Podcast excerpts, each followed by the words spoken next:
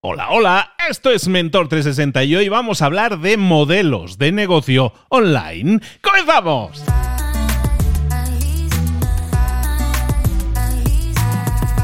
Buenas a todos, bienvenidos una semana más a Mentor 360. Aquí estamos de nuevo, una semana más con una temática más. Todo lo que estamos haciendo ahora es recopilar la mejor información de los mejores mentores en español para acompañarte en tu crecimiento personal y profesional, pero empaquetado por semanas. Esta semana la vamos a dedicar a una temática, la próxima semana otra temática, la semana anterior fue otra temática diferente, la semana fue de la anterior fue de relaciones. Ahora totalmente diferente, nos fuimos de lo personal a lo profesional nos fuimos. Esta semana nos vamos. Toda la semana de lunes a viernes a hablar de negocios, de negocios online y empezamos fuertes, empezamos hablando de cuáles son los modelos de negocios que hay online. Tenemos que entender qué modelos de negocios hay. Y lo vamos a hacer con un capo, con uno de los mejores, sino el mejor, el mayor experto en marketing online. Tiene un, podcast con miles de episodios, lleva décadas, lleva muchísimo tiempo hablando de marketing online. Su podcast Marketing Online, que así se llama, es líder desde hace añísimos como podcast de referencia para todos los que queremos saber de marketing online. Hoy viene a hablarnos de cuáles son los modelos de los negocios online, el experto en marketing online Joan Boluda. Joan Boluda, ¿cómo estás, querido? Hola, ¿qué tal, Luis? Muy buenos días. Mira, hoy vamos a hablar de un tema, Luis, súper interesante, que es el modelo de,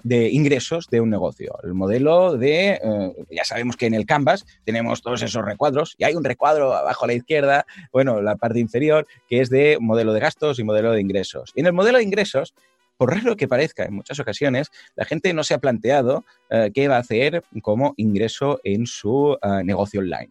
Y vamos a hablar precisamente de esto. ¿Te parece? Me parece perfecto. Pues venga, tú dale, tú, el micro es tuyo, esto como si fuera tu casa. Estupendo. Pues mira, el tema es el siguiente. En muchas ocasiones eh, nos planteamos, hey, voy a hacer una comunidad, voy a hacer un, no sé, pues un foro, voy a montar un blog, pero no piensan cómo monetizarlo. Y recordemos que siempre el camino para monetizar, aparte de crear, crecer, monetizar, evidentemente, es encontrar algo de interés. Este es el primer punto, algo que interese. Segundo punto, algo que la gente esté dispuesta a pagar por ello. Pues claro, si hay mucho interés, pero no hay ningún tipo de ganas de pagar por ello, pues nos pasará, no sé, como, como un, por ejemplo, un portal de noticias. Voy a hacer un portal de noticias de Barcelona o de México de EFE o de, qué sé, o de Madrid. Eh, está muy bien, habrá interés por consumir las noticias, pero pagar por ver las noticias, pues seguramente va a ser muy difícil. De hecho, ya sabemos que los periódicos se financian básicamente con publicidad, más que con el precio cuando lo compras. Pero ahora con el tema online, aún menos. ¿no? Es decir, que tienen que tener interés en pagar por eso y finalmente que puedan pagarlo. ¿Eh? Porque si te diriges a un público que no tiene el poder adquisitivo como para comprar tu producto, pues tenemos ahí un problema. Entonces, dicho esto y considerando el DAFO, vamos a ver cuáles de estos cinco caminos, vamos a ver cinco caminos con sus ramificaciones, podríamos elegir en, nuestro, mm, idea, en nuestra idea de negocio, en nuestro proyecto, en nuestro producto. Primero de todo, y es un clásico, publicidad. O sea, en, si tú vas a pensar en montar un portal de noticias, eh, yo sé, de México de F, escucha, dudo que alguien pague para leer las noticias, pero si consideras que habrá suficiente masa crítica de gente leyendo esas noticias, vas a poder poner publicidad. Es decir, financiar la web a través de banners a través de redes publicitarias, como podría ser AdSense, típico código que colocas en algún punto de tu web y empiezas a monetizar a través de los clics que hace la gente a la cual pues, le llama la atención un anuncio.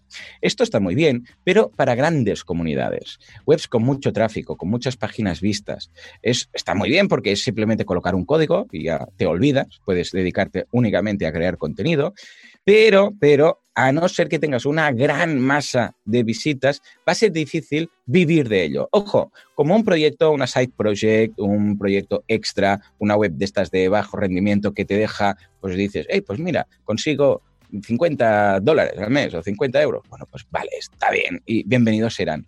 Pero si quieres vivir de ello, vas a necesitar una gran masa de visitas, mucha rotación, muchas páginas vistas. Y esto lo vemos precisamente cuando hay algún artículo de algún periódico o de alguna revista que te dice las 15 formas de no sé qué o 15 famosos que no sé cuántos y cada famoso está en una página distinta. Y dices, ¿y por qué me hacen hacer clic y pasar de página cuando lo podría poner todo en una misma página? Bueno, porque están buscando aumentar el número de páginas vistas, porque a más páginas vistas, más apariciones del banner que tienen al lado y pueden vivir de ello. O sea que imaginaros cómo está el panorama. Pero bueno, es una idea muy interesante.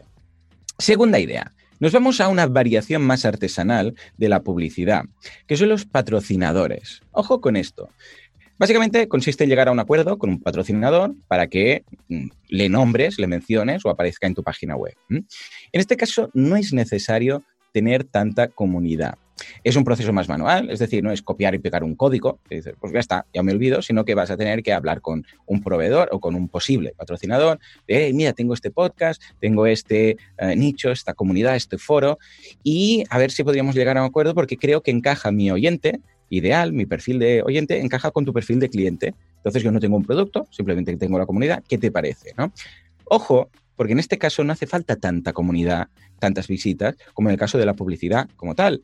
¿Por qué? Porque si tú tienes un nicho, pero es un nicho interesante, puedes de alguna forma llegar incluso a poner un precio más elevado.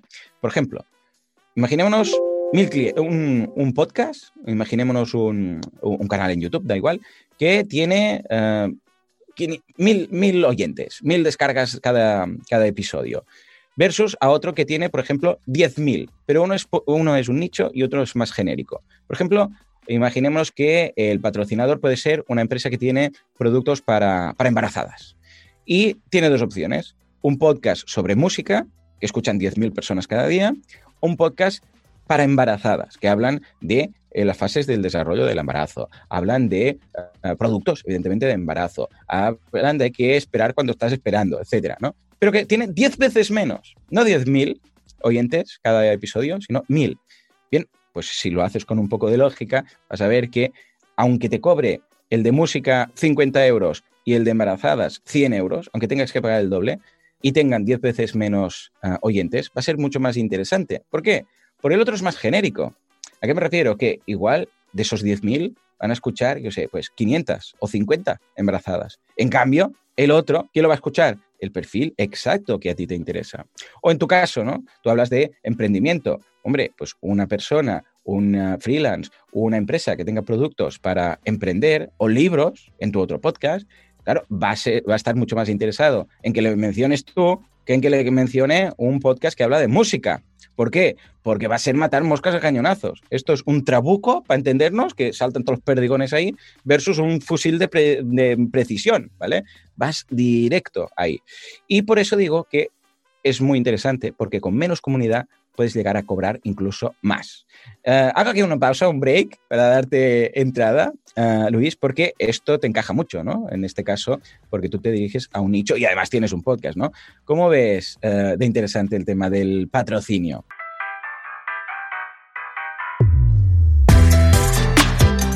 En los dos puntos, los dos puntos tengo opinión, ¿no? Eh, porque ah, básicamente cuando, hablando en mi caso del podcast, sobre todo, cuando, cuando vemos que el podcast dices, ay, pues mm, es más que un hobby, cuando empieza a tener un poco de tracción, dices, oye, pues sí, me gustaría tener una serie de ingresos para mantener, para que me pueda dedicar más tiempo a ello.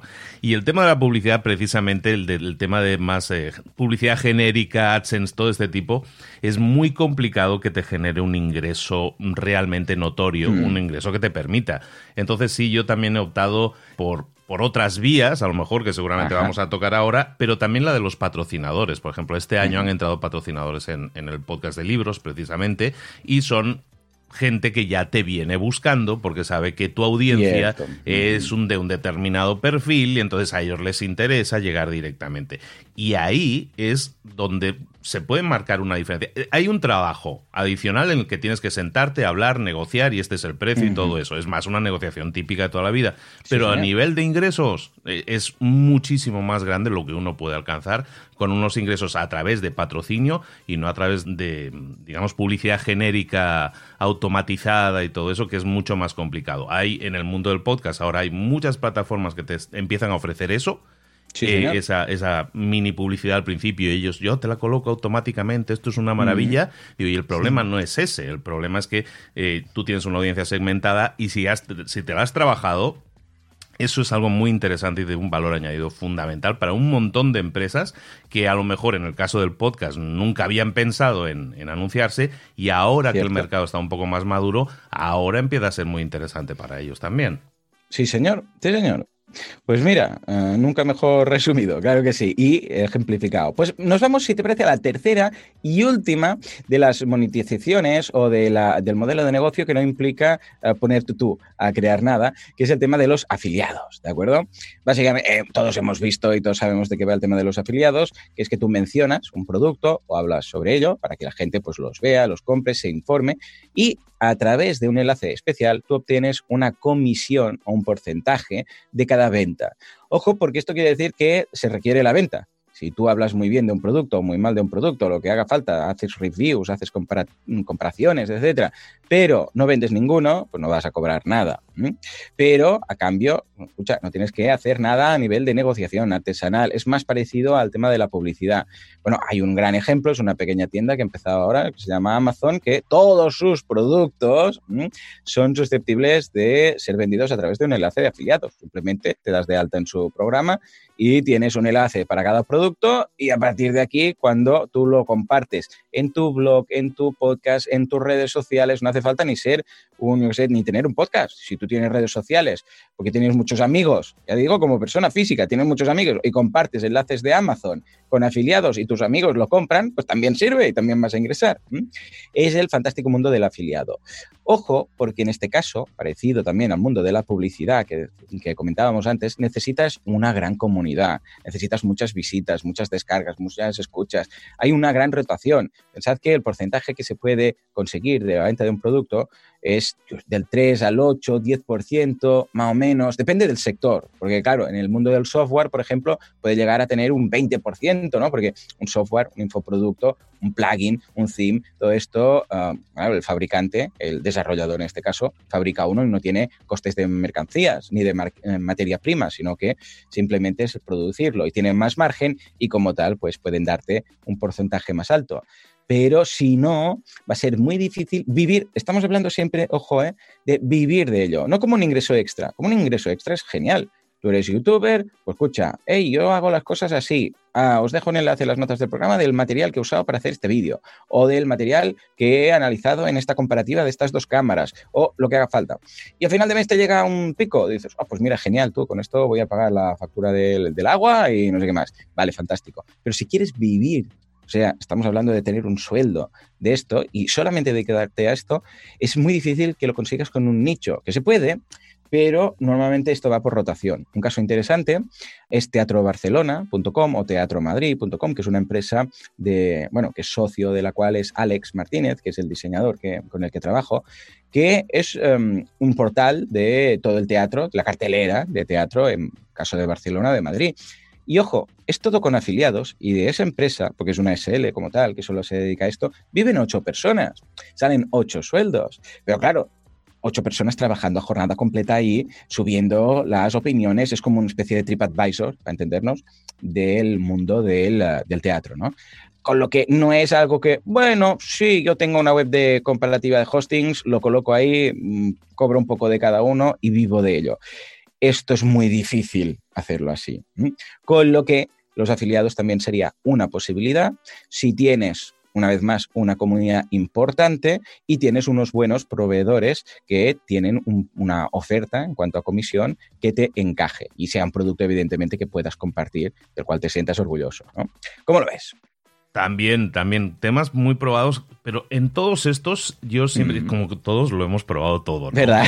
Entonces, todos lo hemos probado todo. Y lo que yo siento en este caso es, bueno, y en los anteriores también, es la variabilidad. Nunca tienes una, una constancia. Esto no es un sueldo fijo, ¿no? Entonces, eh, yo qué sé, en publicidad, o yo tengo publicidad activada en vídeos de YouTube, y sí me da dinero, pero muy volátil. Si, más o menos estable, pero si a YouTube se le ocurre cambiar sus cálculos, que se le ocurrió el año pasado, por ejemplo, pues tú un día te despiertas y dices, oye, ¿por qué estoy este mes ingresando un 30% menos? ¿Sabes? Entonces, como no es mi principal fuente de ingresos, es como decimos, oye, pues lo que venga de ahí bueno es, pero no cuento de él como una, como una base de ingresos fija, pues entonces no pasa nada. Pero hay mucha gente que basa todo su, toda su vida, gira alrededor de la esperanza de que cada mes van a seguir cobrando una determinada cantidad. Y eso no siempre es así. Y entonces lo mismo con los afiliados. O sea, hay, hay meses que te puede entrar dinero de afiliados y otros no tanto Entonces, bueno, pues si, tú te lo tratas como un ingreso adicional, un ingreso pasivo que ahí está, oye, yo creo que está muy bien. Pero, de nuevo, como base de un negocio estable, a menos que lo tengas montado como es este que decías de los teatros, que me parece excelente, pero que requiere de un trabajo, trabajo, trabajo constante para mantenerlo. Entonces sí, es algo más previsible, pero es muy complicado establecer eso como un negocio y sobre todo en, lo que muchas personas nos puedan estar escuchando decir, oye, pues me voy a montar una web y, a ver qué pasa, ¿no? Y no creo que sea tan un ingreso tan estable como para confiar en él. Yo no estaría tranquilo, eh, Luis, yo no estaría tranquilo. Yo soy de sufrir mucho estas cosas y cuando sé que uno, un tercero puede cambiar algo en el algoritmo y hundirte, como hemos visto en tantos casos y como he vivido en tantos casos con algunos clientes que han pasado de ingresar en YouTube pues 8, 9 mil euros al mes a 500 de un día para otro, eh, no, no estaría tranquilo. Como experimentos, como un extra, como algo del cual no dependas, vale, pero si no, yo sería más partidario de enfocar uno de los siguientes modelos de negocio que vamos a ver. Porque fijémonos que hasta ahora era todo de terceros, tú no fabricabas, tú no vendías, simplemente creabas contenido o tenías una comunidad y a través de publicidad, de patrocinios o de afiliados lo monetizabas. Pero ahora ya vamos a algo más directo, siendo la primera un clásico que es la venta de productos, venta de servicios. La típica tienda online, el típico e-commerce, desde el cual tú vendes tu servicio, tu producto, y si es un producto, un producto que puede ser físico, una, pues una jarra de agua, o también podría ser virtual, es decir, un infoproducto, que es lo que más conocemos en el mundo del marketing online. ¿no? Hay cuatro posibilidades dentro de un e-commerce, uh, que son, el primero es la venta de un producto propio, que tú lo fabricas. Voy a hacer camisetas, la voy a diseñar, la voy a tejer, la voy a fabricar, la voy a enviar, todo yo, todo desde mi fábrica. Vale, esta es la primera. Segunda, la compra-venta.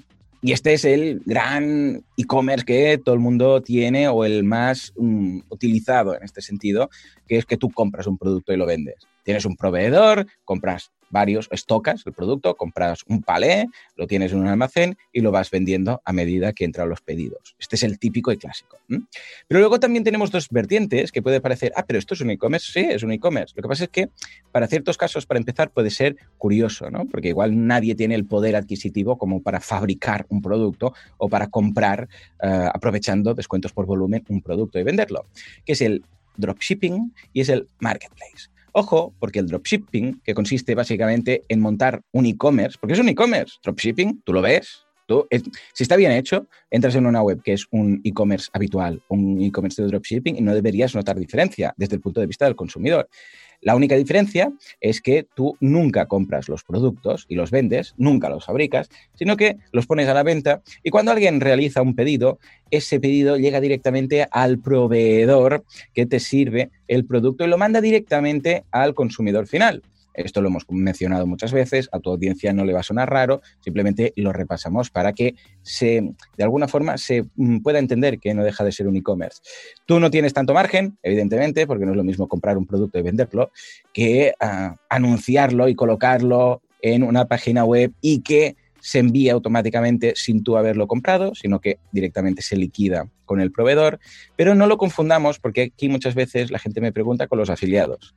Un afiliado es una mención que tú haces con un enlace y cuando hacen clic en ese enlace van a la web del, del vendedor, van a Amazon para entenderlo. En este caso no.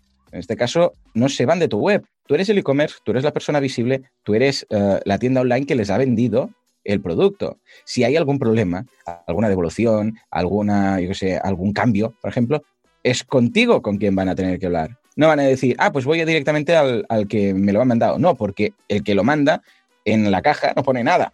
Es como si tú lo hubieras comprado al e-commerce. Nadie sabe que eso es un dropshipping. Se ha puesto muy de moda también porque, bueno, ha habido mucha especulación del dropshipping, que es muy fácil, que no tienes que invertir en productos, sino que simplemente te haces rico rápidamente y tal.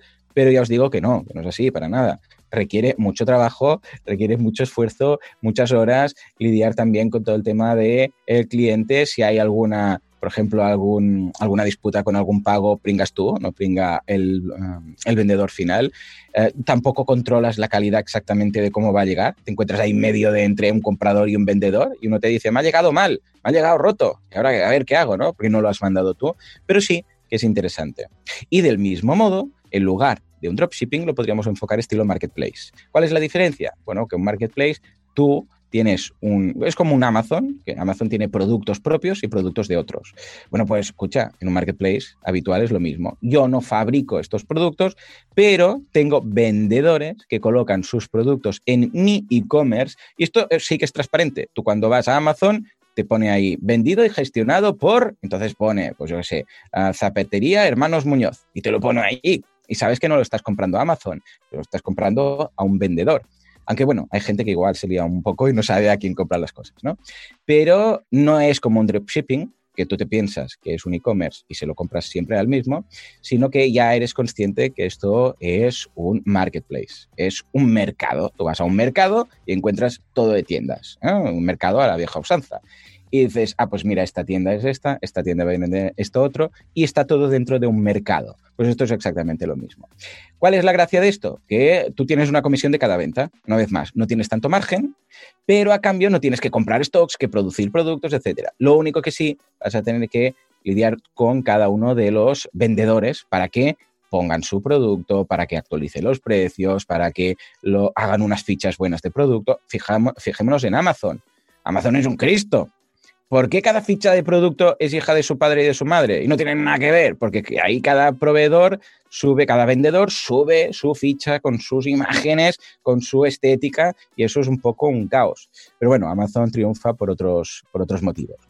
O sea que estos serían los cuatro tipos de e-commerce la tienda online, lo más típico en cuanto a negocio, lo primero que nos viene en mente cuando alguien piensa en vivir de Internet.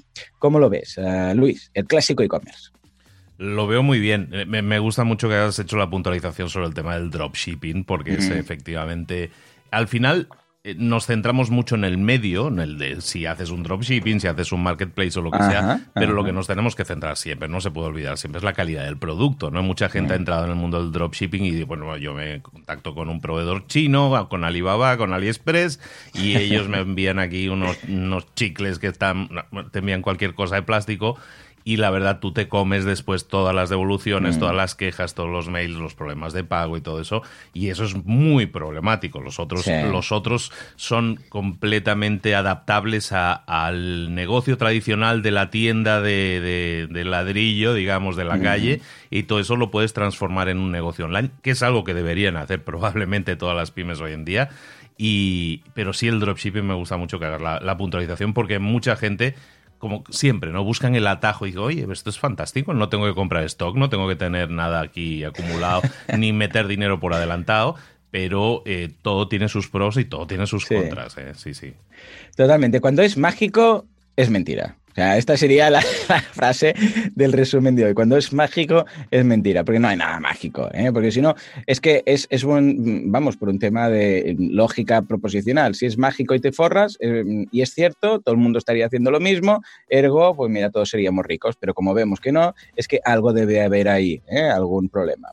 Bueno, en todo caso, nos vamos al último y uno de mis favoritos, los que me conocéis estaréis pensando, Dios mío, Joan, ¿por qué no hablas del membership site? Efectivamente, un membership site yo creo que es de las mejores opciones para empezar un negocio online hoy en día. Hay cuatro tipos. Bueno, un membership site es pagar de una forma recurrente. Habitualmente es una mensualidad, puede ser también una anualidad en algunos casos, pero y también trimestral. Pero bueno, el mensual es mi favorito porque hace que todos los ingresos y todos los gastos vayan a la par. Básicamente es a cambio de un pago mensual recurrente, eh, te dan acceso a, o bien a un producto, o bien a un contenido, a un servicio o a una comunidad. Son estos cuatro tipos. Vamos a poner un ejemplo rápido de cada. Un producto podría ser, pues, el caso de mm, One Dollar Shave Club, que es este membership site que te apuntas y cada mes te mandan las cinco Ah, cuchillas para afeitar desechables. ¿eh? Y simplemente te olvidas del tema. Dices, ostras, yo sé que cada mes me llega una caja, pago una mensualidad, que está muy bien de precio, y a cambio ya tengo que olvidarme de quedarme sin la, sin cuchilla. Oh, Dios mío, se me ha acabado y acabar rasurándote la barba con una cuchilla que dices, madre mía, esto es más peligroso que otra cosa. Ah, del mismo modo, como las cuchillas, puede ser cualquier otro producto de consumo. Es un producto habitualmente que se acaba el papel de váter, también podría ser, los pañales de los, de los peques, de los bebés también. De hecho, Amazon, que ha visto que el membership site de productos es muy interesante para él, cuando ahora vas a comprar cualquier cosa que se suele acabar, te pregunta, te propone, hey, ¿quieres comprar estos pañales, esta caja de pañales? ¿O quieres suscribirte para que cada mes te mande una caja de pañales? Y con un descuento, un 5%, un 10%, depende de si es una suscripción mensual, trimestral, etc. Esto es una jugada maestra. ¿Por qué? Porque cuando tú te suscribes a un membership site de producto, o en este caso a un producto en Amazon, que no deja de ser un membership site, ¿eh? ¿qué ocurre? Que ya uh, no piensas en ese producto ya no, no hay ninguna posibilidad, o son muy pocas las posibilidades que te pases a otro producto de otra marca. ¿Por qué? Porque cuando mentalmente piensas en ese producto, viene alguien en tu cerebro y te dice, eh, eh, tranqui, que esto ya lo tenemos solucionado, ya estamos apuntados, ya no hace falta buscar. Claro, ya no hace falta cuando estás en el supermercado en ir a ver el tema de las cuchillas, pues dices, ah, no, no, yo ya estoy apuntado. O cuando lo de los pañales, tú ya estás apuntado, con lo que te olvidas de buscar. Pero el problema de ir a buscar cuando estás en un supermercado es que igual encuentras una oferta de otro y te vas a la competencia. En cambio, cuando lo tienes ya todo solucionado a través de la comodidad de un membership site de producto, es todo mucho más fácil. Este sería el de producto. El de contenido es un contenido, como en mi caso, ya lo sabéis, boluda.com, que son cursos de, marketing online y para desarrolladores ¿no? y para, para emprendedores. Pues es un contenido que está cerrado y que se te abre, que se te da acceso una vez tú te apuntas. Lo mismo con Netflix. Netflix es contenido, son películas. Lo mismo con Spotify es un contenido, son canciones. Bueno, pues esto es exactamente lo mismo. Tú pagas a cambio de un contenido. Este contenido aquí estamos diciendo vídeos, pero podrían ser, como el caso de Spotify, canciones, podrían ser PDFs, podrían ser, uh, sé, pues escritos, podría ser lo que quisieras. Da igual, tú le pones la forma, pero es un contenido. Luego tenemos el de servicio, que tú ofreces un servicio a cambio de una mensualidad. Por ejemplo, te hago copias de seguridad de tu mm, página web, o te hago mantenimiento de tu página web, o te hago, sé, lo que sea, ¿eh? en cualquier servicio. Un, gimnasio, por ejemplo, es un membership site para entendernos eh, de servicio, porque tienes un servicio aquí, puedes venir un entrenador personal, unas sesiones por Skype, cualquiera de estos son servicios. Y finalmente tenemos el de, muy interesante, el de comunidad. Es decir, que tú pagas para acceder a una comunidad.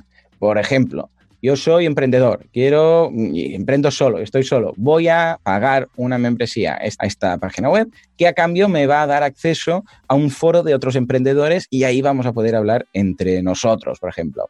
Un ejemplo más clásico y más abierto a todo el mundo, las páginas típicas de mm, contactos, eh, Meetic, Darling y Darling, Meetic, todas estas. Ojo, porque esto es un membership de comunidad. Tú pagas y tienes acceso a una comunidad que son otras personas.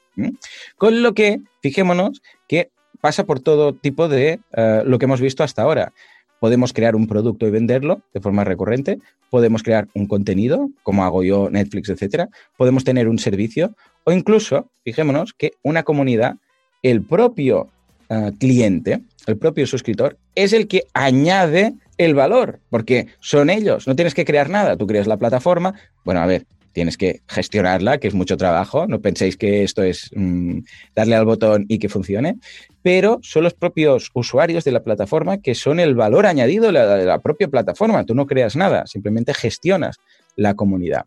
Con lo que estos son los cuatro tipos de membership site, que es algo que, Luis, sabemos todos que nos, nos encanta. Sí, tú y yo tenemos membership y, funciona muy bien. Y lo chulo del membership, para todos aquellos que dicen, eso suena mucho trabajo, sí, lo es. Todos. Sí, todos, todos. Todos, todos requieren trabajo porque esto es un negocio y los negocios normalmente es un intercambio de trabajo y, eso te genera beneficios. Pero el membership es muy chulo porque sobre todo te da tranquilidad.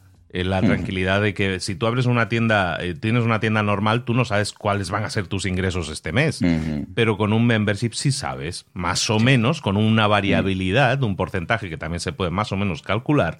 Tú sabes que dices, antes, de, o sea, en el día uno, estoy empezando el mes, yo ya sé cuántos miembros de la, del club tengo, cuánto voy a recibir este mes, cuánto voy a ingresar ese mes. Y eso eso te da una tranquilidad brutal. Porque puedes hacer presupuestos, puedes hacer cálculos, previsiones, proyecciones de una manera mucho más atinada, mucho más acertada, no simplemente basándome a ver cómo nos va este mes, ¿no? Que es lo que hacen la mayoría de negocios. Entonces te da una estabilidad emocional incluso muy interesante para tomar mejores decisiones. No, no, la estabilidad que te da eh, es impagable, porque evidentemente, como tú dices, puede haber altas, puede haber bajas, pero todo esto ya lo tienes y es calculable y ya lo, ya lo conoces. A los primeros meses no, a los primeros meses dices, bueno, a ver por dónde va, pero llega un momento que vas viendo un crecimiento que es estable. Hay tantas altas, tantas bajas y a partir de aquí tú sabes que de un mes para otro no va a caer en picado.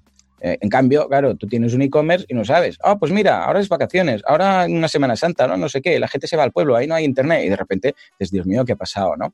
En cambio, con un membership es todo mucho más estable. Os recomiendo a todos el tema del membership site, como dice Luis, no es fácil. O sea, no es, bueno, monto un membership site y cobro cada mes, sino que te va a requerir, como lo decíamos antes, magia es mentira. Y bueno, finalmente hacer el, comentario que todo esto puede ser un híbrido. ¿eh? Puedes optar por un modelo de negocio o por varios. Es decir, yo, por ejemplo, tengo mis consultorías y tengo mi membership. Y en, mi web pues, se puede tanto contratar un Skype como, uh, yo sé, pues apuntarse a los cursos. O puedes tener un periódico que tenga una hemeroteca de pago, por ejemplo. Y es, bueno, pues me mm, vivo de la publicidad de los anuncios en el periódico, pero además si alguien quiere ver noticias de hace 10 años, pues entonces va a tener que pagar una cuota anual. Es decir, que podemos jugar con varios. Eh, si eres un youtuber, dices, ah, pues mira, voy a tener afiliados y además un poco de publicidad. Claro que no, ningún problema. Entonces lo que yo diría a tu audiencia es, hey, ¿por qué no sentáis hoy a hacer nada? 10 minutos de reflexión de qué teníamos pensado para nuestra idea y si podríamos añadir otro canal de monetización o si ya tenemos una, ¿por qué no añadir otra? Valorémoslo, quizás no, pero a veces se, se, decide que no por inercia, sin haberlo analizado, cuando quizás estamos dejando pues, dinero sobre la mesa. Y eso nos lleva al punto que es muy interesante y que es muy del espíritu emprendedor, que es que vamos a probar, vamos a probar. Claro, ahí está. Y, equivocarnos es válido, es válido equivocarnos. Oye, lo probé y no me tiró, y entonces dices, oye, pues mi audiencia no le gusta tanto este esquema y le gusta más el otro, porque a lo mejor si no lo pruebas siempre te quedas con la duda, pero si lo pruebas tienes la certeza, la certidumbre de que, oye, pues ahora sí lo tengo claro, ¿no? Entonces eso también te sirve y eso es muy de emprendedor, ¿no? De que nos gusta probar cosas nuevas probémoslo y equivocarse es válido, no pasa nada, vamos a corregir rumbos simplemente, ¿no? Totalmente. Bueno, hay muchos casos de grandes podcasters, estilo Tim Ferris, por ejemplo, que lanzó un, un podcast premium y lo tuvo que cerrar y, lo explicó, y explicó el por qué, y dijo que por qué no funcionaba. Él, eh, su, sus ingresos, eh, mira, es interesante, es un ejemplo. Sus ingresos en este caso van por publicidad y patrocinadores, y algún producto de afiliados que coloca ahí. Y lanzó la idea de un podcast premium y no funcionó para nada. O sea, sí que funcionó porque ingresó, pero claro, el coste de oportunidad que él tenía, dice, el trabajo que me lleva esto comparado con lo que hago, con lo otro, eh, yo sigo con lo mismo. Hice una encuesta y resulta que la gente no le importaba la publicidad, porque él hacía un podcast premium sin publicidad y tal, ¿no? Y decía, sí, a mí me da igual que hables, mm, que menciones a alguien, un proveedor, un producto. De hecho, a veces lo veían interesante, porque claro, son, es publicidad de productos que pueden encajar con su audiencia. Con lo que lo probó y no le funcionó para nada. Y esto fue este verano. En julio lanzaba un artículo que decía, ¿por qué cierro el podcast premium? ¿no? Con lo que, hey, ningún problema, lo probamos, que funciona, adelante, que no, ningún problema. No nos tenemos que flagelar, efectivamente. Tú lo decías, me acuerdo que fue el. Ya, pierdo el, Loremus, pero yo creo que en el 2018 hiciste lo de los 12 proyectos, ¿no? Y, lo comentabas, ¿no? Eh, voy a lanzar un proyecto cada mes, pero lo más probable es que si lanzo 12 proyectos, a lo mejor haya 8 que, se caigan. Totalmente. No pasa nada, lo estamos probando, si funciona, son ideas, las ponemos en práctica y de eso se trata esto, de eso se trata esto. Si al final le toca la, suena la campana con, con uno, oye, Perfectísimo. Genial. Lo único que necesitas es eh, marcar un gol para ganar un partido, ¿no? En este caso, vamos a seguir intentándolo y bueno, hasta que marquemos ese gol. Efectivamente. Joan Boluda, ¿dónde te podemos localizar? ¿Dónde podemos saber más de ti? Pues mira, en boluda.com tenéis ahí cursos para emprendedores, que es algo que nos toca de cerca, marketing online, desarrollo web, todo lo que necesitamos, vamos, para montar un negocio online. Y luego también os encontráis en redes sociales, si vais, por ejemplo, a Facebook, YouTube, etcétera, como Joan Boluda. O sea que nos vemos en mi web, detrás del formulario de soporte, de los cursos o en las redes sociales.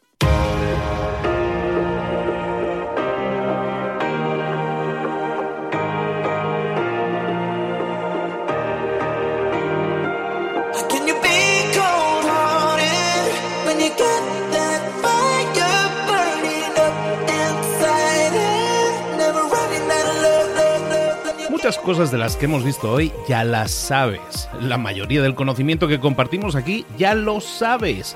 Sabemos lo que tenemos que hacer, sabemos lo que tenemos que evitar, lo que no tenemos que hacer, todo eso ya lo sabes. El único problema es que no lo ponemos en práctica, no pasamos a la acción y es ahí donde te necesito a ti y a tu compromiso. Si una sola de las ideas que hemos comentado hoy resuena en ti, te llama a ponerla en práctica, entonces define el paso más pequeño posible, el gesto más mínimo y hazlo ahora mismo.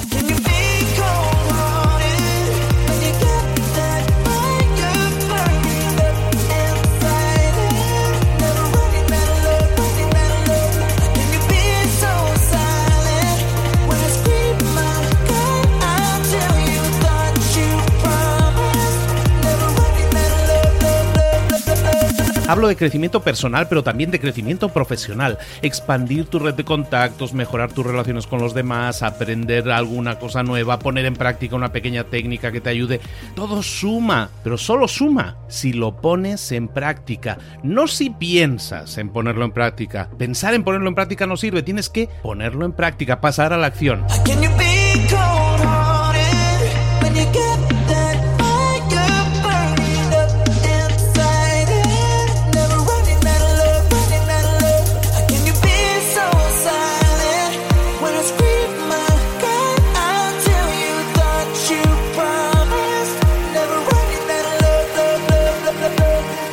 Acuérdate de este ingrediente secreto también. El ingrediente secreto es la actitud. Tu actitud. Tu actitud transmite. Si sales a la calle con ganas, la gente lo va a notar. Si sales a la calle sin ganas, la gente también lo va a notar. El mundo está ahí fuera, te está esperando, por lo tanto sal ahí fuera, sal a la calle y sal con ganas, sal con actitud. No esperes a mañana, ya sabes lo que tienes que hacer y ya sabes que lo puedes hacer hoy. No veas pasar la vida, vive la vida. Tienes las mismas 24 horas que tienen los demás, haz que valgan la pena. Entrega en estas próximas 24 horas tu mejor versión. Te esperamos aquí mañana para continuar creciendo. Te esperamos aquí mañana con más mentores, pero el día de hoy está completito delante de ti. Así que ponte en pie pisa fuerte, respira hondo, sal ahí fuera y conquista tu día.